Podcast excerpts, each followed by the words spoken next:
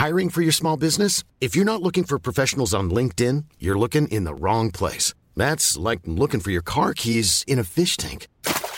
LinkedIn helps you hire professionals you can't find anywhere else, even those who aren't actively searching for a new job but might be open to the perfect role. In a given month, over 70% of LinkedIn users don't even visit other leading job sites. So start looking in the right place. With LinkedIn, you can hire professionals like a professional. Post your free job on linkedin.com slash people today. Millions of people have lost weight with personalized plans from Noom. Like Evan, who can't stand salads and still lost 50 pounds. Salads generally for most people are the easy button, right? For me, that wasn't an option. I never really was a salad guy. That's just not who I am. But Noom worked for me. Get your personalized plan today at Noom.com. Real Noom user compensated to provide their story. In four weeks, the typical Noom user can expect to lose one to two pounds per week. Individual results may vary.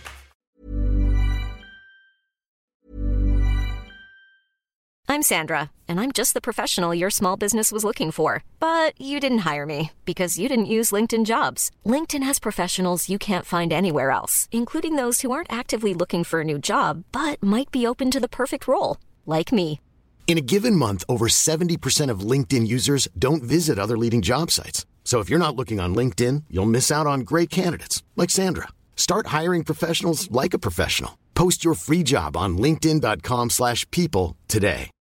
Millions of people have lost weight with personalized plans from Noom. Like Evan, who can't stand salads and still lost 50 pounds.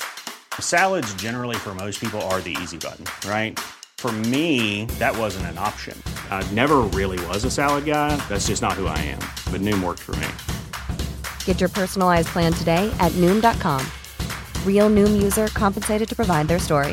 In four weeks, the typical Noom user can expect to lose one to two pounds per week. Individual results may vary. Son dos situaciones inéditas eh, o increíbles. Por caso quiero decir que se acabara la merluza. No me digas que merluza, no pongo- Bienvenidos a Se acabó la merluza, un recorrido por las historias ocultas detrás de la historia. Hoy presentamos Los Martínez de Oz, pequeña semblanza de una familia tipo americana. El primer José José Martínez de Oz. Llegó a Buenos Aires a fines del siglo XVIII desde Castilla la Vieja. Vinculado al comercio de esclavos, al contrabando y al sector rural, llegó a ser regidor y alcalde de primer voto del Cabildo en aquella ciudad de Buenos Aires. Allá por 1806, tras jurar lealtad al invasor inglés, fue nombrado por el comandante británico Sir Home Popham director de aduanas. Hay que ser funcionario del invasor inglés, ¿no?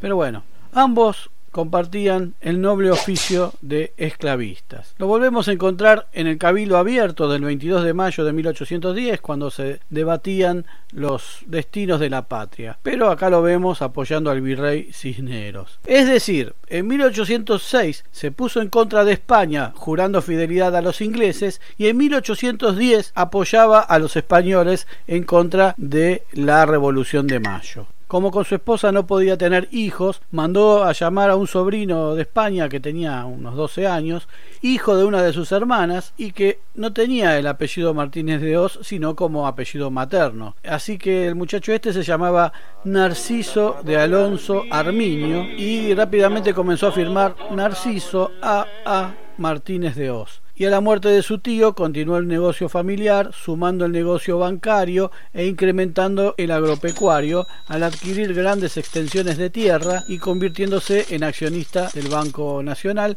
que era un antecesor del Banco Nación en el que se permitían capitales privados. Narciso Alonso, acusado a veces de sefaradí, pecado, trajo de España su información de limpieza de sangre una especie de certificado que avalaba que era puro de sangre. Decía ahí que era un buen cristiano temeroso de Dios, con la conciencia limpia de toda mala raza, es decir, no manchada con sangre de moros moriscos, ni de los nuevamente convertidos a nuestra santa fe y religión cristiana, sin que el susodicho ni sus ascendentes hayan sido penitenciados por el santo oficio de la Inquisición. Así sí, mira. Uno de sus once hijos, José Toribio Martínez de Oz, fue el segundo José. Además, él fue el fundador y primer presidente de la Sociedad Rural Argentina, la primitiva Sociedad Rural Argentina, en 1866. Propietario de la estancia Chapadmalal, fue senador nacional y presidente del Banco Provincia, o sea, el zorro en el gallinero. Fue convencional constituyente de 1860. Para quienes piensan a ver quiénes hacen las leyes de la patria, o de dónde salió tal ley hecha vaya a saber cuándo, y fue premiado por Roca, Julio Argentino Roca, con dos millones y medio de hectáreas en la Patagonia, por haber financiado y suministrado 1.500 caballos y todo objeto bélico que se requiera para su campaña genocida. La Plata llama a la Plata. Comprenden que las armas de Roca salieron del bolsillo de Martínez de Oz, pero nunca salieron del bolsillo de Martínez de Oz las armas de San Martín y Belgrano que andaban siempre mendigándolas. La historia de la estancia Chapadmalal empieza en 1826, cuando la primera sociedad rural obtiene del gobierno de Rivadavia una franja de tierras que abarcaba desde el sur del actual Mar del Plata hasta el río Quequén y a las sierras de Balcarce por el oeste. Esa primera estancia tiene como accionistas a Rivadavia y a Narciso Alonso Arminio Martínez de Oz. Es decir, el gobierno de Rivadavia le da una estancia a una sociedad formada entre otros por Rivadavia, ¿se entiende? Pero José Toribio, hijo de Narciso, muere en 1871 a sus 48 años. Como sus hijos aún eran menores de edad, su esposa, Josefa Fernández Coronel, se los llevó a completar sus estudios a Inglaterra. Allí, esta mujer se volvió a casar con Fonseca Vaz, conde de Sena y cónsul portugués en Londres, y se convirtió en condesa de Sena. Cuando sus hijos alcanzaron la mayoría de edad, regresaron a la Argentina y encontraron a las empresas de su padre muy mal cuidadas, los ganados dispersos y los campos abandonados. En 1888 subdividen la propiedad en dos estancias, una para Antonio Juan Martínez de Oz y la otra que conserva el nombre Chapadmalal para Miguel Alfredo Martínez de Oz. Miguel Alfredo transforma a Chapadmalal en una estancia modelo y hay que reconocer que fue lo mejorcito de la familia. Era el típico representante del positivismo de fines del siglo XIX y tenía ideas entonces progresistas. Fue comisionado político en Mar del Plata, es decir, el equivalente a, intendente, en 1903 y 1906, fundador y presidente honorario del Hospital de la Ciudad, donde hoy está el materno, entre una larga lista de títulos. A este Martínez de Oz se refería la avenida marplatense hoy llamada de los Trabajadores.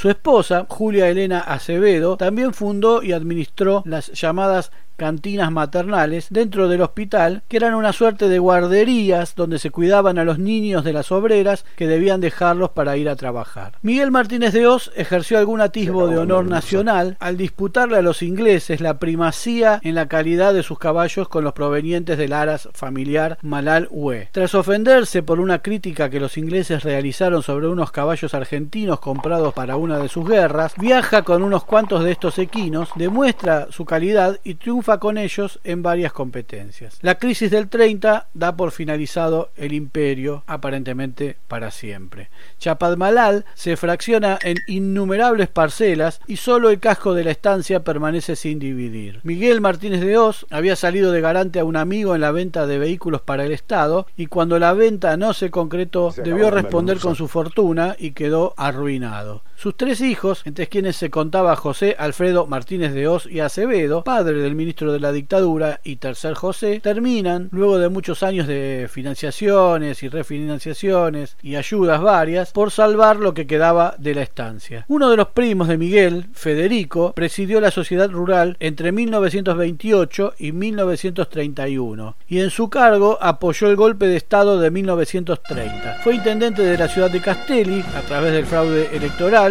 y por el mismo método resultó electo gobernador de la provincia de Buenos Aires gracias a su amistad con el dictador José Félix Uriburu. Pero debió dejar el cargo antes de tiempo, acusado de mal desempeño en sus funciones como resultado de un juicio político. Había que ser infractor, por no decir otra palabra, para ser condenado en ese contexto de fraude y dictadura. Fue miembro del Partido Conservador y de la organización paramilitar Liga Patriótica Argentina, que tuvo participación en actos antisemitas y durante la llamada Semana Trágica. José Alfredo Martínez de Oz y Cárcano, el cuarto José, o Joe, como le decían aquí, el ministro de Economía de la dictadura, continuó la estirpe familiar administrando el Aras y lo que quedaba de Chapadmalal. Desde joven odió al peronismo, que les quitó una parte de la franja costera de la estancia para levantar allí el complejo turístico y la residencia presidencial. Antes de ser ministro nacional, ocupó el mismo cargo en la provincia de Salta durante la Revolución Libertadora o Fusiladora que derrocó al peronismo en 1955. En 1980 estatizó la compañía Ítalo-Argentina de Electricidad, de la que había sido director hasta poco antes y transformó a la empresa Asindar, de la que también era director, en el primer centro clandestino de detención tras una larga huelga de sus trabajadores. Afecto a la caza mayor, fue acusado de delitos de lesa humanidad, situación que fue logrando eludir hasta que en 1989 fue indultado por el presidente Carlos Menem. La anulación de su indulto en 2006 significó su prisión lamentablemente domiciliaria hasta su muerte en 2013. Hay quienes dicen que los Martínez de Oz poseen el récord de haber tenido tres integrantes de la familia como presidentes de la sociedad rural. Más bien habría que decir que los Martínez de Oz son la sociedad rural y su trama de intrigas y apoyos a todos los dictadores y sometedores de este pueblo. En el marco de la actividad rural, la familia se fue cruzando con otras familias patricias, los Acevedo, los Suberbuehler, los Steckman, los Lacroce, los Agüero, los Huergo, los Bullrich. Algunos se cruzaron nuevamente en otras generaciones y así sucesivamente. Todos terminaron siendo más o menos primos lejanos entre sí. Algunos de esos apellidos hoy apologizan la dictadura y anhelan el regreso del neoliberalismo o como lo llamen a la encarnación que tenga. Podríamos pensar que tras la deshonra de tener un integrante condenado por crímenes de lesa humanidad, hazaña que ninguno llegó a, obtener, se dedicaron a otra cosa, pusieron un vivero, un kiosco y viven de eso. No es así. Entre las múltiples demandas que el país recibió en el tribunal del CIADI después del desastre de 2001 por desconocer leoninos contratos de privatizaciones, un estudio de abogados es el que defiende allí a empresas que se dicen damnificadas como El Paso Energy International Company, Wintersol EAG, Enersys, móvil, etc. Se trata del estudio de abogados de José Alfredo Martínez de Oz, hijo, que sería el quinto José, asociado a los doctores Mariano Grondona, hijo, y Pedro Eugenio Aramburu, hijo. Todos hijos de este mismo José Alfredo Martínez de Oz, hijo, fue designado como número 2 del Instituto Nacional de Propiedad Industrial durante el gobierno de Mauricio Macri. Seguimos con el zorro en el gallinero. También son los que demandaron al periodista Osvaldo Bayer por incluir en un documental un trozo fílmico que halló el periodista, en el Archivo General de la Nación, en la que un Martínez de Oz juguetea soberbio con unas vacas. La filmación fue donada por la propia familia Martínez de Oz, que ahora considera que la imagen pública agravia a la familia. La avenida marplatense, que se llamaba Martínez de Oz por Miguel Martínez de Oz, dejó de llamarse así en 2008. El gobernador Scioli inauguró un nuevo tramo de la avenida con el nombre ya cambiado a de los trabajadores por ordenanza del Consejo Deliberante de la ciudad de Mar del Plata. Es cierto que el municipio optó por el silencio sobre el tema. Los carteles viales no se cambiaron y continuaron durante mucho tiempo ruinosos con su nombre anterior.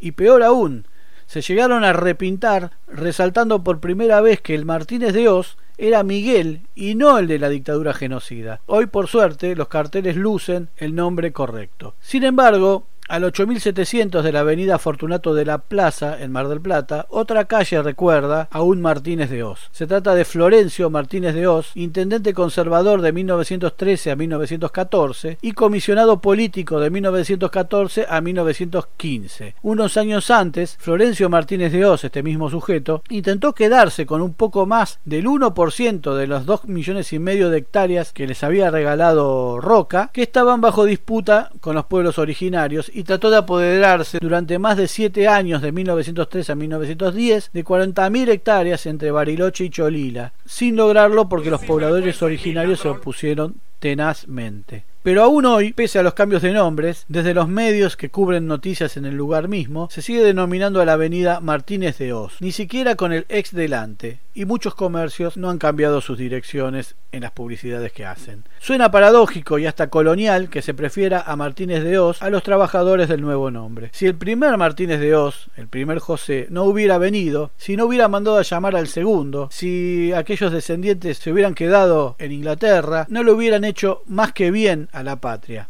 Una estirpe que ostensiblemente jugó en contra de los intereses de esta tierra y lo sigue haciendo. La paradoja de tener dinero, de querer tenerlo, de querer robarlo y no irse a vivir a esos países que tanto han defendido y por los cuales tanto se han jugado. Se ve que para esta gente, igual que para sus antepasados, sigue primando la intención evangelizadora entre lo que creen que somos salvajes.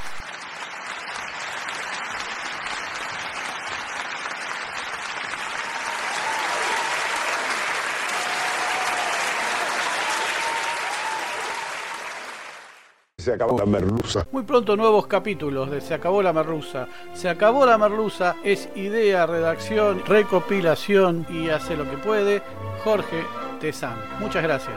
No olvides poner like, suscribirte, campanita y todo eso que la red social admita. Hasta pronto.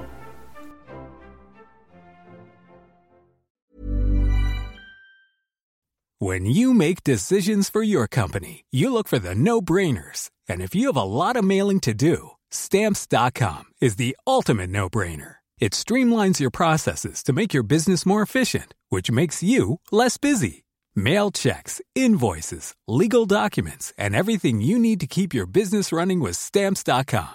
Seamlessly connect with every major marketplace and shopping cart. Schedule package pickups and see your cheapest and fastest shipping options from different carriers with rates up to 89% off USPS and UPS rates. And with the stamps.com mobile app, you can take care of mailing and shipping wherever you are. Make the same no-brainer decision as over 1 million other businesses with stamps.com. Sign up with code program for a 4-week trial plus free postage and a free digital scale. No long-term commitments or contracts. That's stamps.com.